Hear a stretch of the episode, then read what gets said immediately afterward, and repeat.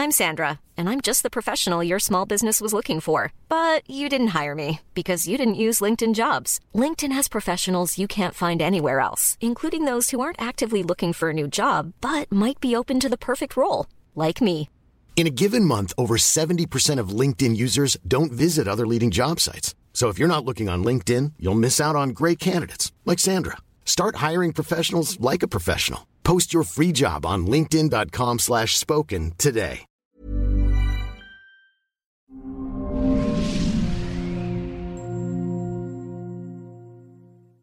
Estoy cansada de que la gente me juzgue por si estoy más gorda, si estoy más flaca, me ven en la consulta, qué bien te ves, estás más fuerte, estás más delgada. Hoy como nutrióloga funcional te pido y te invito a que no te fijes en la forma de las cosas, no te apegues, sino que busques la profundidad y te quedes con el fondo. Y hoy para esto quiero hablar de una sesión muy importante, cómo se desprestigia la nutrición. ¿No estás cansado de ir con 20.000 nutriólogas y hacer dieta toda tu vida y vivir a dieta, en restricción, en privación? ¿No estás cansado de probar diferentes pastillas, eh, anfetaminas, masajes reductivos, hasta pensar en operarte con un bypass gástrico o alguna cirugía bariátrica? ¿Cuántas veces has hecho ayunos, eh, ejercicio compulsivo o dejar de hacer ejercicio por completo porque te saturaste y vives en el todo o nada? Y siempre estás sometido a algún tratamiento de masaje o a ver qué nuevo tratamiento salió para bajar de peso. Y todo esto ha llevado a que nosotros como nutriólogas ni siquiera nos ponemos de acuerdo. Ese es el problema. Una nutrióloga va y te dice, toma agua con limón, te quema la grasa, cuál es falso. La otra te dice, no tomes fruta después de las 6 de la tarde. Eh, otra te dice, no, no, no, la dieta keto es lo mejor para ti. Entonces, toda esta confusión, toda esta guerra de nutriólogos que no tenemos realmente unos lineamientos claros y, también la falta de ética, ¿no? Entonces, vamos a hablar de tres casos que es lo que más he escuchado de mis pacientes. Entonces, empecemos por esta, este paciente hombre que llega a la nutrióloga y le dice, oye, quiero ponerme mamey, quiero ponerme fit, quiero marcarme. Y llega con su amigo y están súper entusiasmados los dos de vamos a competir en pareja, a ver quién se pone más mamey. Y entran a este reto mamey. Y de repente salen de la nutrióloga y les da la misma dieta, el mismo papelito a los dos. ¡Qué desilusión!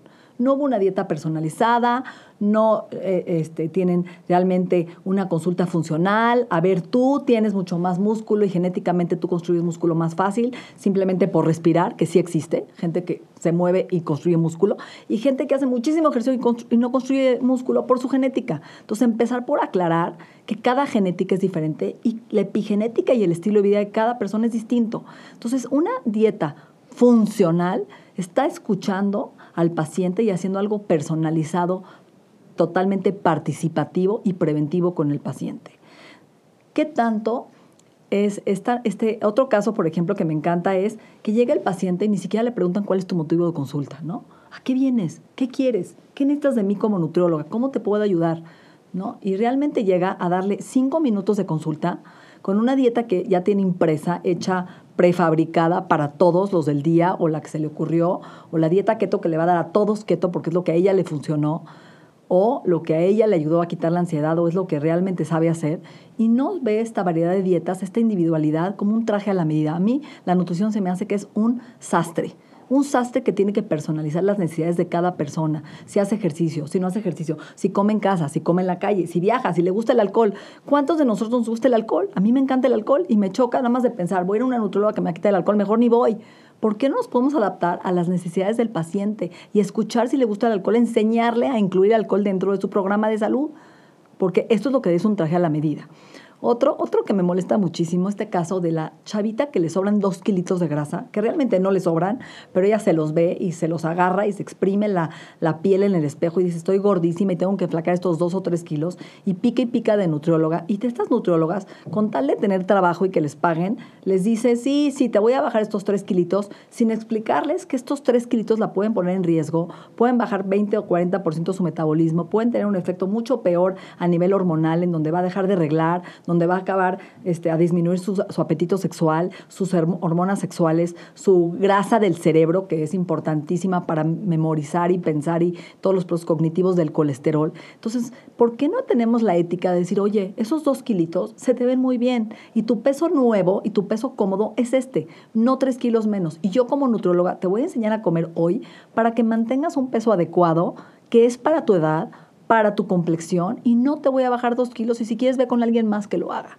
Desde ahí empieza la ética y los principios como nutrióloga de dedicarnos en una consulta nutricional a qué? Primero, 15 minutos por lo menos a una historia clínica, pero como Sherlock Holmes, o sea, preguntarle todo de su vida, cómo maneja las emociones, cómo maneja el estrés, qué, si le gusta hacer ejercicio o no, cuál es el que le gusta, cuáles son sus alimentos preferidos, cuáles tiene miedo de comer, cuál es su genética, qué heredó de sus papás y de sus abuelos, cómo es su estilo de vida. Y todo esto es una historia clínica que nos va a ayudar a diseñar un programa personalizado, preventivo y participativo para que realmente funcione. Segundo importante es en la consulta de nutrición dedicarnos tiempo a la psicología del comer. ¿Qué es esto? Ah, no solo te doy cinco minutos, vete a tu dieta y te veo en 15 días o en una semana y te cobro, sino que quiero enseñarte a comer. Si una nutrióloga no te está enseñando a comer, sal corriendo. Si no te enseña a escuchar tus niveles de hambre y ansiedad, si no te dedica el tiempo de enseñarte cómo satisfacer la ansiedad y cómo manejarla, qué hacer cuando tienes ansiedad, cómo poder mantener tu peso adecuado y darte tu, tu estilo de vida y no una dieta. Sí, en este, en este equilibrio de 80-20 de poder comerte un pastel. No es una dieta restrictiva, sino una dieta integrativa, que puedas integrar un tequila, un pastel y llevar una vida normal eso es lo que es una nutróloga funcional. Eso es una consulta de categoría y no una consulta chafa, que desprestigia a las nutriólogas y que desprestigia la nutrición. ¿Por qué? Porque vamos brincoteando, y yo lo viví, probando todas las dietas hasta que ninguna te funciona. Ahora, muchas veces tampoco es la dieta. La que no funciona es el paciente que no se ha pegado a ningún tratamiento y que va prueba y prueba hasta que le den la magia. Y quiere esperar la magia, que venga la pastilla mágica que le queme la grasa. No existe pastilla mágica, no existe dieta mágica, no existe ejercicio mágico. Es una combinación multifactorial que te ayuda a que realmente puedas llegar a tus objetivos. Y el objetivo no es el peso. Una nutrióloga tenía que enfocarse en salud y por consecuencia en flacar.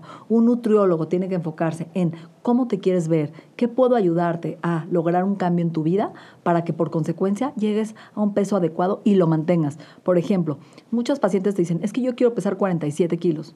¿A costa de qué? ¿De comer lechuga? de morirte de hambre, de tomar agua en todo el día y no comer y tener dolores de cabeza y estreñimiento, un peso adecuado es un set point, un peso que mantiene el cuerpo sin sufrir sin dejar de comer, sin matarse de ejercicio, un peso adecuado que la gente sabe que lo mantiene, aunque se come una comida el sábado con pizza y sushi y no sube 17 kilos y rebota. Es un, una forma de vida que le ayuda ni siquiera a pesarse, porque ni siquiera el peso es adecuado. Ya pesarte es un trauma, ¿sí? Y ya nada más saber que te vas a pesar no quiere decir al doctor. Es cómo me siento y cómo me veo. Y cambiar la atención a la profundidad, no a la forma, la forma no importa. Si peso 48 50 es cómo siento mi pelo y mi piel, cómo me siento conmigo mismo, cómo siento mi digestión, tengo más energía que antes, cómo me veo más joven. Esos son los indicadores que estás en un programa de salud funcional y que la gente está de acuerdo. Otro importante es tu composición corporal. Mucha gente quiere subir músculo, por ejemplo, de las piernas. Y llega y lo pesan y ni siquiera se enfocan en decir, oye, ¿cómo está tu masa muscular de las piernas? Un buen InBody nos puede sacar una buena báscula. ¿Dónde falta esa masa muscular? ¿Es en pierna? ¿Es en tronco? ¿Es en brazo? Y en base a eso hacer un programa personalizado para que aumente más pierna porque a lo mejor tiene mucho más masa muscular en brazo que en pierna. Entonces ahí es donde la nutrióloga tiene que hacer un programa no solo de ejercicio, sino también de ayudarle a construir músculo. ¿Por qué? Porque a veces quitamos los carbohidratos de la dieta y el paciente no sube músculo sin carbohidrato. Y tenemos que quitarle ese miedo a comer carbohidratos y quitarle esos tabús que le han metido otras nutriólogas o nutriólogos o las revistas o el Instagram, que los carbohidratos son malos. Y sabemos que un paciente que no coma carbohidratos después del ejercicio no va a subir masa muscular si no tiene suficiente glucógeno en hígado y músculo post ejercicio para que recupere esa reserva y pueda construir músculo y no se come el músculo. Entonces es bien importante valorar bien si está comiendo carbohidratos o no en el día, si come grasas, el mito de las grasas, las grasas son malas, las grasas nos engordan, las grasas, claro que no, hoy sabemos que comer grasa en flaca. Y lo vimos porque la cultura americana, cuando empezó con su low carb, ¿Qué hizo los pacientes cuando quitaron los carbohidratos? Comieron mucho más grasa, eh, mucho más cosas light y subieron de peso porque no se sentían satisfechos, porque la grasa da saciedad, porque la grasa te llena tu cerebro y avisa que comiste y ayuda a tus hormonas sexuales y estimula muchas hormonas involucradas en el hambre y en la ansiedad. Entonces es importante comer de todos los grupos de alimentos. Sabemos que hoy una dieta keto, una dieta paleo, una dieta este, como Atkins o una dieta de South Beach, ¿qué hace? Privación de nutrientes y quitar alimentos que hoy afectan tu microbiota. Tú tienes una diversidad de bacterias en tu intestino y eso les cuento porque me pasó a mí. Yo cuando dejé de comer lácteos por, por, completo, cada vez que me comía un lácteo me moría porque me empezaba a llenar de gases, me llenaba de pedos, me inflamaba, me sentía que tenía que desabrochar mi pantalón y me sentía fatal.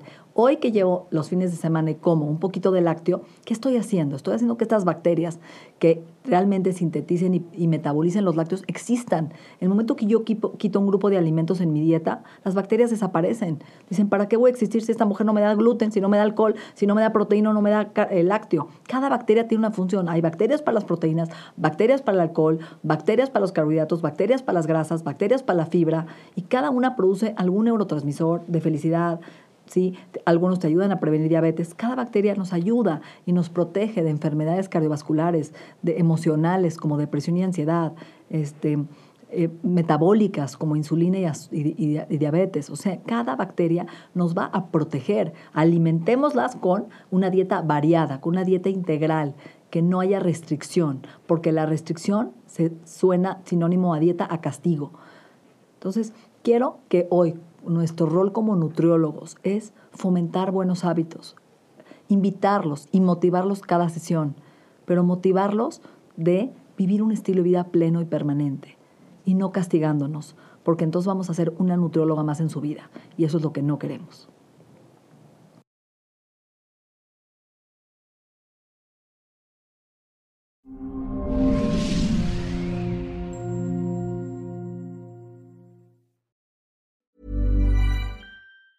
If you thought the only way to get a more defined jawline with natural looking results was through surgery, think again. Juvederm Volux XC is a non surgical injectable gel filler that improves moderate to severe loss of jawline definition and can help you achieve natural looking results with little downtime. Even better, this improved definition lasts up to one year with optimal treatment. No maintenance required. Improve jawline definition for a smooth, sculpted look with Juvederm Volux XC. For important safety information and to find a licensed specialist, visit juvederm.com. That's J U V E D E R M.com. Not for people with severe allergic reactions, allergies to lidocaine, or the proteins used in Juvederm. Common side effects include injection site redness, swelling, pain, tenderness, firmness, lumps, bumps, bruising, discoloration, or itching. There's a risk of unintentional injection into a blood vessel, which can cause vision abnormalities, blindness, stroke, temporary scabs, or scarring. Talk to a licensed specialist to find out if it's right for you.